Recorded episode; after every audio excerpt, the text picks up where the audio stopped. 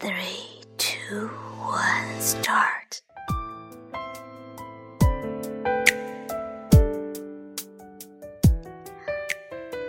那一年我刚满二十岁，我记得那应该是一个冬天的晚上，我、我的干妈、干爸，还有他和他的女朋友一块儿吃晚饭。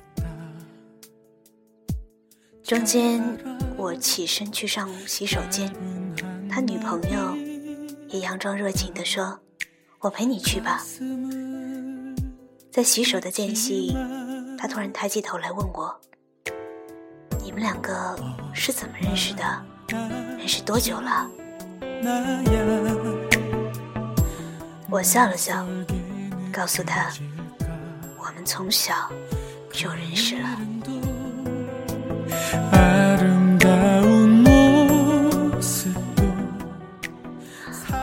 从小就认识了。当我们还在襁褓当中是个婴儿的时候，或者说更早一点，我的妈妈和她的妈妈是非常非常要好的闺蜜。两个人约定，假如生下的孩子一个男孩一个女孩，那么就也许就是从那个时候吧，他们就这样的给我们定了娃娃亲。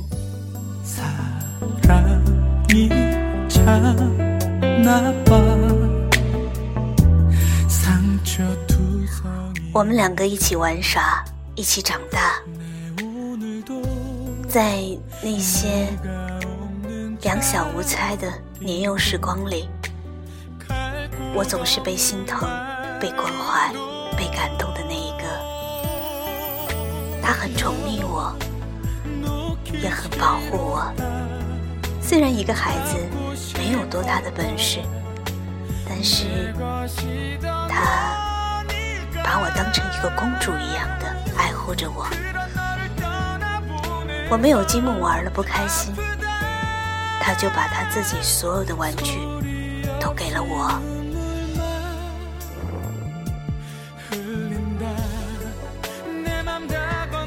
当我伤心难过、掉眼泪的时候，他也总是紧张不安的围在我身旁，不知道该怎么去安慰我。当夜晚来临，天空的蓝色变成墨色，我们看不见明天的光亮的时候，他会像个小大人一样，拍拍胸脯，告诉我。别怕，我来保护你。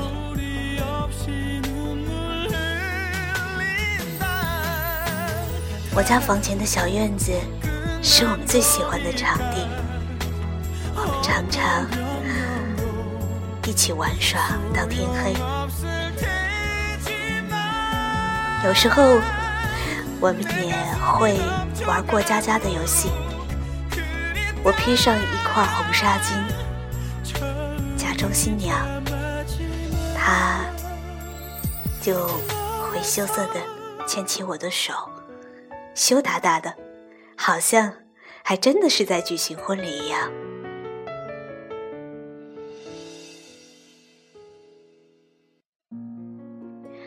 我一直以为这样美好的时光会一直都在，我一直以为被心疼、被呵护着的感觉。也会一直都在。他从小就英俊帅气，我从小也被大人们夸。我们两个似乎一直都很登对。有一次，我们两个捧着洋娃娃，我叉着腰对他说：“看看，孩子都病了，你还不赶紧，赶紧把他送医院去。”我的妈妈和他的妈妈站在一旁看热闹，两个人笑了。我还记得，他妈妈当时说了一句话：“你看，他们两个多好玩儿。”他们似乎已经笃定了我们幸福的未来。或许在他的心里面也是这样想的吧。我从来没有问过他，是不是在心里面也曾经想象过，未来的某一天能和我共度余生，相伴到老，白首不分离呢？如果过去还值得眷恋，别太快冰释前嫌，谁甘心就这样彼此无挂也无牵？后来我们都上学了，他的学习成绩不够好，慢慢的落下了。我一路优秀着，一直是班级里面名列前茅的那一个。慢慢的，他变得不爱跟我说话了，即使见面也躲躲闪闪。从前我们见面都有好多好多的话，别管天真幼稚。还是单纯善良。总之，那些属于我们之间的悄悄话跟秘密，随着少年时期的到来，变得越来越奢侈了。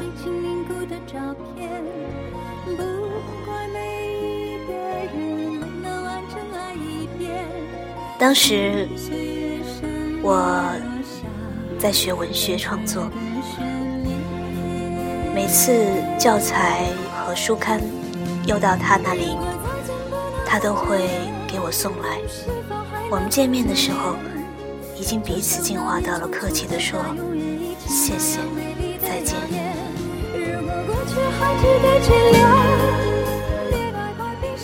他依然英俊潇洒，而我却执着于学业。我们两个人之间。没有话聊了，也变得愈加的陌生起来。只是当时我们都没有意识到，这是看得见的未来。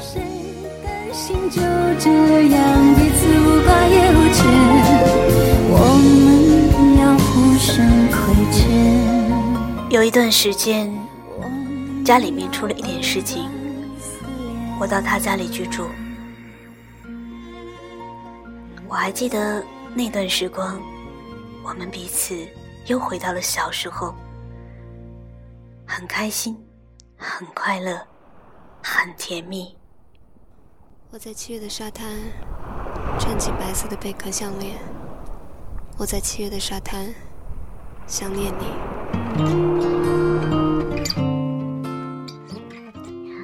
我生病了，早晨起来。会看到他给我热好的牛奶，冒着白色的泡沫，而他坏坏的笑着。他会把情人梅肉，我最爱吃的，放在我的枕头旁边，为我准备好钢笔，削好铅笔。他也会跟我聊聊天，讲讲他的烦恼。我买了一根糖葫芦，给他尝了一口，他酸的皱起了眉头。你来我往的小甜蜜，似乎又让我们回到了少年时期、儿童时期的那种默契。已经有太长的时间，我们都没能那么轻松自如的说笑了。也就是在那个时候，我。把他的父母当做了干爸和干妈，两家的关系似乎更亲近了。有时候他也会逗我，说学校里有没有追我的男生哦。我又反问他，他笑而不答。我猜想一定有追他的女生。听说那些女生很疯狂，还经常给他买礼物。那一年的情人节，他收到了一大盒的巧克力，chocolate，各式各样的口味。他很大方的说：“咱们俩把它吃了吧。”我们俩一直聊天到深夜，还玩起扑克牌。他还像小时候一样让着我，让我总是赢。他走过了下雨天，轻盈的舞旋。别提思念，有人快疯癫。他是 A B 型血，天秤座。从此，我就对这个星座和血型变得非常非常的关注。我也不知道是不是因为他的缘故，还是我心里面忘不掉他。后来，我终于要离开了，离开那座城市，奔赴更好的前途和梦想。在临别的那天晚上，最后的晚宴上，他姗姗来迟，一进门就阴着脸。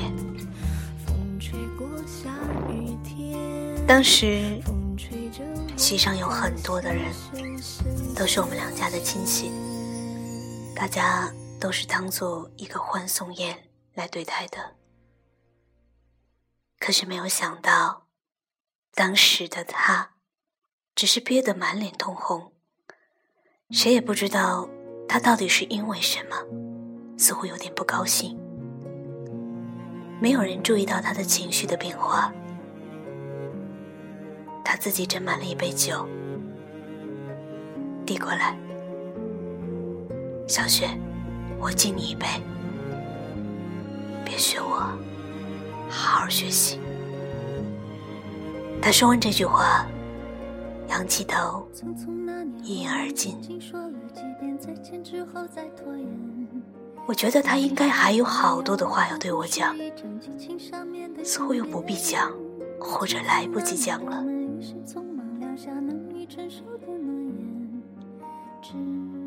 我发现他的脸更红了。正在我诧异的时候。他突然将头埋在背口，轻轻地啜泣了起来。当时我正面对着他，距离着近，咫尺着间，仿佛一伸手就可以触碰到他的脸。可是我什么都没做，我就呆呆地坐在那儿，嘴角还挂着。美好的微笑，我不知道当初自己为什么要有那样的表情，我只是记得，当他把头抬起来的时候，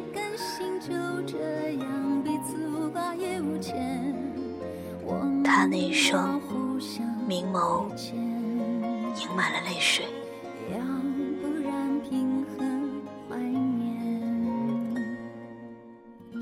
他抽泣着说：“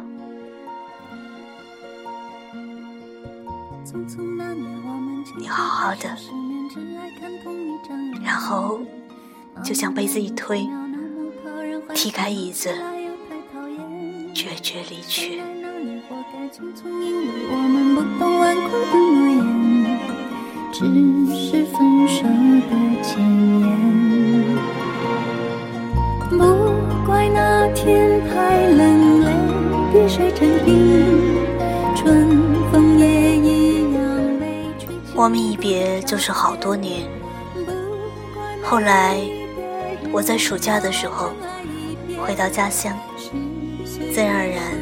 就到他的家里来。他到楼下去接的我，话不多，还像从前一样高大帅气。他一米八六的身高。让我在他旁边像一只小鸟一样。用现在时髦的话说，我们应该是最萌身高差吧。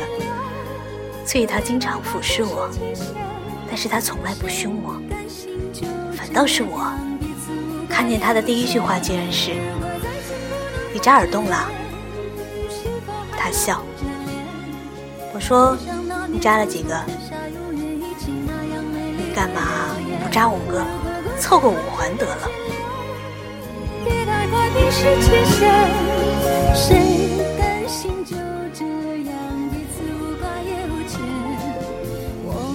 大楼上来，饭菜已经准备好了。我突然间发现我手边多了一碗米饭，满脸惊诧的问他：“怎么有多一碗啊？”他笑笑说：“你忘了，你以前不都是吃两碗米饭的吗？”我才突然间恍然大悟：“是啊，我是吃两碗米饭的。原来我自己都不记得了。”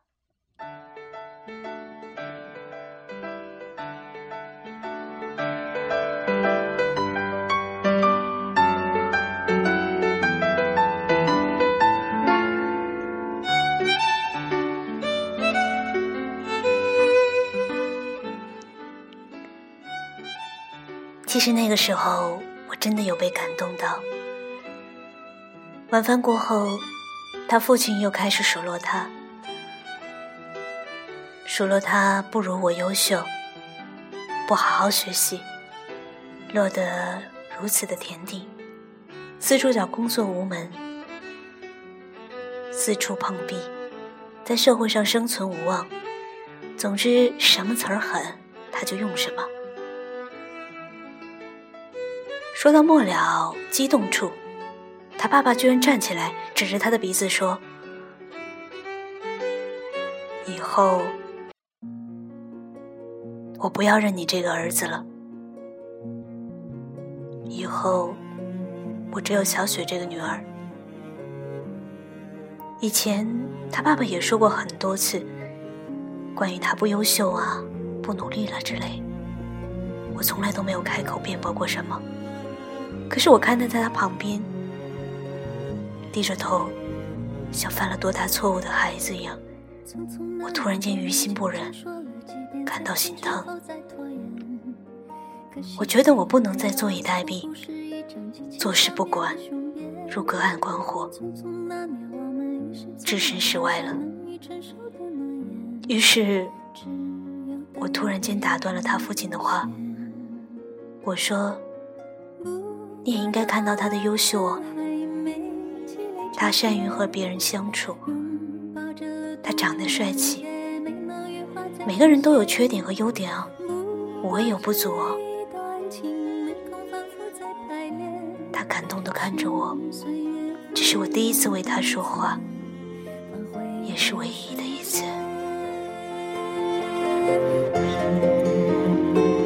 他父亲脾气也很不好。经常打他，有的时候他在睡梦当中都会被拖到地上，一顿痛骂和痛打。外面下着大雨，他父亲也会把他撵出去。有的时候他来不及穿鞋，光着脚站在雨里面，那一刻他痛吗？这些都是后来我听说的。突然间联想到那一年我走，他痛哭流涕的样子。我突然间心里面有一种无法原谅自己的愧疚和悔恨。多少年来，我总是以为他对我的所有的好都是理所当然。我总是以为，不论什么时候，他都会站出来保护我。那个时候，他即便有女朋友，和我一起吃饭的时候，也总是只顾我不顾他女朋友的。有时候我都觉得，如果我是他的女朋友，我一定会生气的。后来，他和他的女朋友分了手，他一个人来到了北京，做了一名摄影师。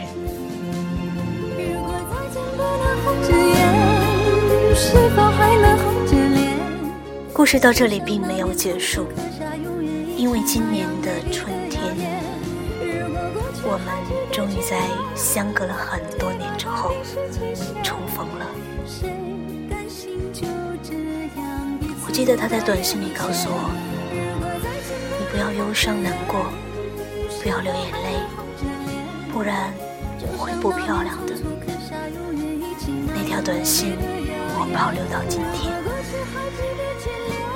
每当我伤心难过的时候，我就会拿出来看一看。我知道我是被他爱着的。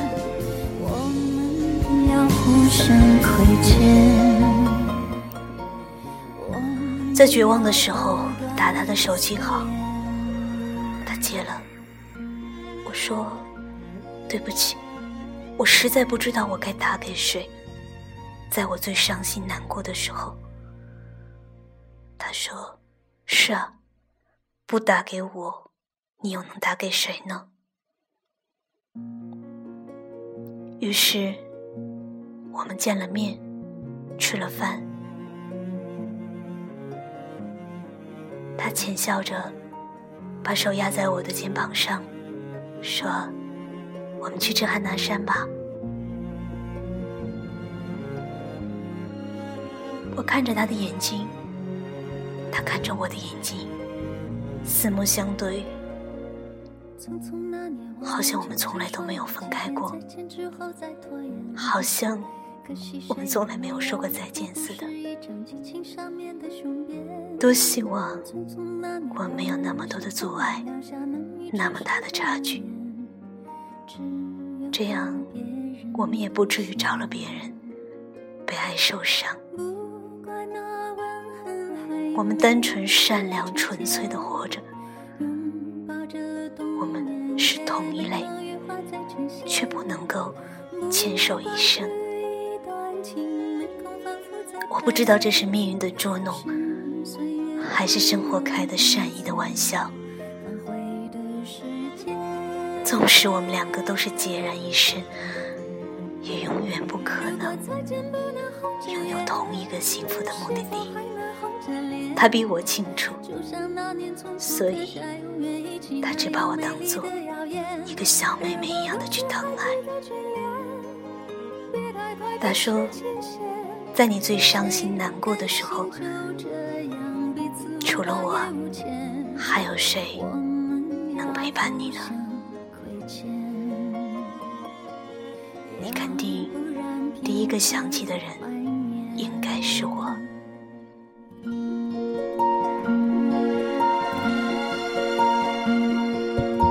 匆匆那年，我们见过太少世面，只爱看同一张脸。那么莫名其妙，那么讨人欢喜，闹起来又太讨厌有些爱情可以放掉一切，放下尊严，放下固执，放下任性，甚至放下爱的那个人，只为了看到他的幸福。可是我多想告诉他，我不过是在想伤心难过的时候，我的眼泪能有。所承受，我不过是在想，漂泊无着的时候，能有一个肩膀让我咬上一口。可是，我们还是这样，在同一座城市里，向着不同的方位游走。我们不是平行线。我们曾经有过相交的那度欢开、欢乐，可是最痛苦的是，我们却在那样短暂的欢聚之后，各自走向了不同的命运终点。